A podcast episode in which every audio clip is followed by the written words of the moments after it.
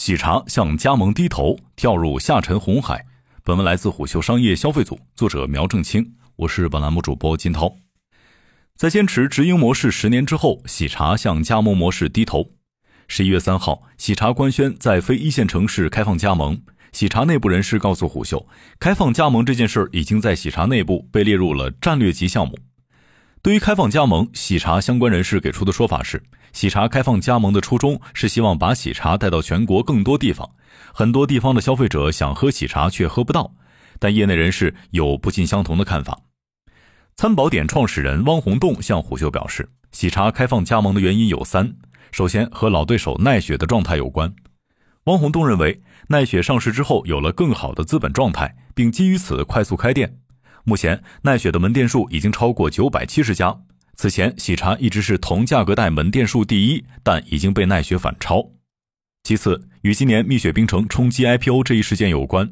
蜜雪冰城的招股书让业内对茶饮加盟模式的赚钱能力有了新认识。大家发现，加盟模式也可以实现一年一百零三点五亿元收入，十九亿元利润。蜜雪冰城的招股书让茶饮圈重新审视了加盟模式的价值。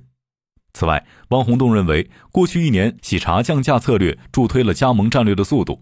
喜茶目前平均菜单价格大约降至二十三元左右，他推出了很多十几元甚至几元的引流型产品，这些价格带的产品是比较适合做加盟的。也有业内人士认为，喜茶开放加盟是为了解决自己的燃眉之急。一位消费赛道投资人士告诉虎嗅。二零二二年消费疲软和疫情反复对线下茶饮冲击很大，整体茶饮消费市场用户规模和交易量都出现波动。由于咖啡赛道出现咖啡茶饮化的趋势，部分茶饮消费者被引流到咖啡门店。头部茶饮品牌二零二二年的日子都不好过，除了消费端的疲软，大部分茶饮的原料价格在上涨。为了更强的议价能力，茶饮品牌需要用规模去议价。比如你有八百个店，另一家品牌有两万个店。对供货商而言，给出的价格会是天壤之别。值得注意的是，喜茶已经在一年多的时间里没有新融资了。自2018年开始，喜茶每一年均会获得一笔新融资，但2022年喜茶在融资领域异常安静，直到十一月，喜茶尚未公布新融资情况。有不愿具名的投资人士表示，喜茶在资本端面临两个压力点：首先，过往投资人需要喜茶走通上市之路。在今年的环境下，资本比较希望安全离场。此外，今年针对消费类的投资很少，热钱已经不在这个圈子。在大茶饮赛道当中，今年尚存的投资方向以咖啡和供应链为主。有喜茶相关人士向虎嗅透露，二零二零年喜茶推出的子品牌喜小茶已经于二零二二年十一月退出市场。在喜小茶运营期间，其为喜茶探索了下沉市场的经验。在喜小茶曾运营过的二十二个门店当中，除了深圳、广州等特大城市之外，喜小茶还入驻过中山、惠州，而这些城市正是本次喜茶开拓下沉市场加盟的重点方向。喜小茶探索了两个东西，其一是更低价格带的产品，其二是这些产品在更下沉城市中的售卖情况。上述人士表示，在探索中，喜小茶发现二十元以下、十元以上价格带。在二到四线城市具备很好的市场空间。值得注意的是，在喜小茶诞生一年多之后，喜茶开启了全线降价，而其拓展 SKU 的关键价格带正是十到二十元区间。虎嗅通过喜茶相关人士得知，未来部分喜茶加盟店可能会以十元以下 SKU 完成引流，二十元以下 SKU 承担门店营收主体，二十元以上高毛利产品为辅助的形态来运转。但摆在喜茶面前的坏消息是，二到四线城市的十到二十元茶饮市场已经是一片红海了。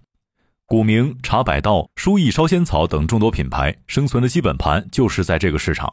这些品牌的主打价格带基本上都是十五元上下。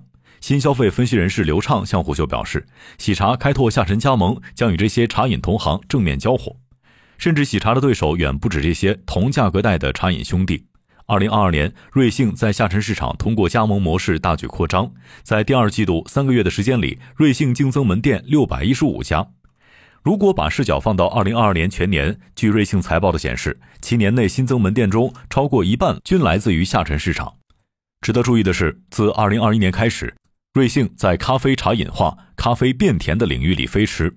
在生椰拿铁之后，二零二二年瑞幸推出了联名 JoJo 的生酪拿铁。在推出的当周售出五百五十九万杯，而生酪拿铁的价格同样属于十到二十元区间。对喜茶而言，消费端并非唯一的竞争场，在加盟模式下，喜茶还需要和友商竞争地方投资者。虎嗅从一份喜茶内部资料上获悉，本次喜茶的加盟模式需要加盟者自行装修，平均每店的装修成本在十万元左右。在装修费之外，加盟者需要向喜茶缴纳的费用约三十一点五万。除此之外，加盟者经营门店月总收入超过六万时，还需要向喜茶缴纳百分之一的抽成。总体算下来，加盟一家喜茶店第一年需要缴纳的费用至少为四十一点五万，而这并不包括门店租金、员工成本以及原料进货。以瑞幸和蜜雪冰城投资费做对比，可以更好地理解喜茶的投资成本在账面上的吸引力。根据瑞幸二零二二年的加盟政策，投资一家瑞幸第一年的投资费约为十五万元，而这十五万元当中已经包含了一部分原料采买费。有瑞幸投资者告诉虎嗅，第一年整体的投资成本约为三十五万元上下。而根据蜜雪冰城的加盟政策，在不算租金和人工成本的情况下，蜜雪冰城的投资费约为二十五万。在二十五万之外，加盟者还需要额外支付原料采买费，大约第一年的投资成本约为三十七万元。广科咨询首席策略师沈萌向虎嗅表示，目前的大环境，地方投资者的投资意愿会更加保守，并不会轻易出手，除非有更强的收益保障。黎平是一位在岳阳的地方投资者，二零二二年他一直在寻找可以加盟的餐饮或者是咖啡茶饮项目，却迟迟没有动手。他最为在意的是投资回报周期。在岳阳，部分咖啡和茶饮品牌在二零二二年都组织过加盟宣讲会。但大部分参会者听完宣讲之后，并不会直接签约。大家今年变得更慎重了。黎平认为，在整体消费大环境疲软的情况下，像他这样的地方投资者，宁可去银行存定期，也不会轻易投资。摆在喜茶面前的正是这样的现状。相比五年前更为疲软的茶饮消费市场，一群变得更为慎重的地方投资者。但喜茶的挑战不止于此。有分析人士对喜茶开放加盟之后的供应链能力提出担心。现在喜茶并没有说清楚到底是全国哪几个地区优先开放加盟。如果是全国都开放加盟，凭喜茶目前的供应链可能会遇到压力。一位资深分析人士表示，喜茶的产品多以鲜果、鲜奶为原料，这些原料不仅需要稳定的供货，有的还需要冷链配送。蜜雪冰城给全国两万多个门店配送原料，但蜜雪冰城的供应链和物流体系发展了二十多年。相比之下，今年的喜茶依然有部分原料和配货依托第三方供给，它本身的供应链能力并没有发展到极致，而且运营八百多个门店和几千个门店是不同的。更多的加盟者出现之后，如何把控质量和避免食安问题，都是喜茶需要学习的新能力。汪洪东认为，从短期来看，喜茶可能会在供应链上遇到一些挑战。如果喜茶慢慢扩张，而非一下子全国放开，那么会好很多。如果喜茶可以度过开放加盟前期的挑战周期，从长远看，它是可以把供应链能力补齐的。一位不愿具名的资深营销专家向虎嗅表达了另外一种担忧：喜茶去做加盟，最大的优势是品牌。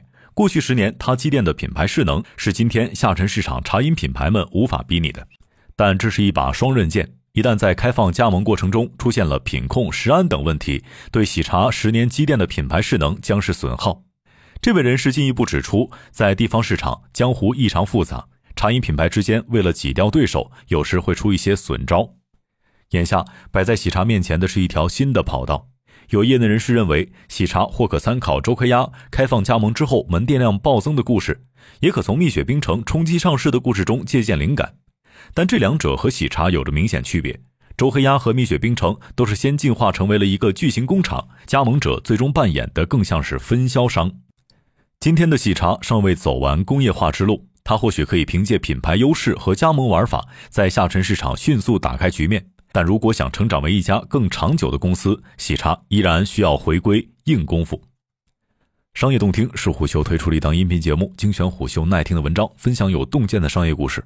我们下期见。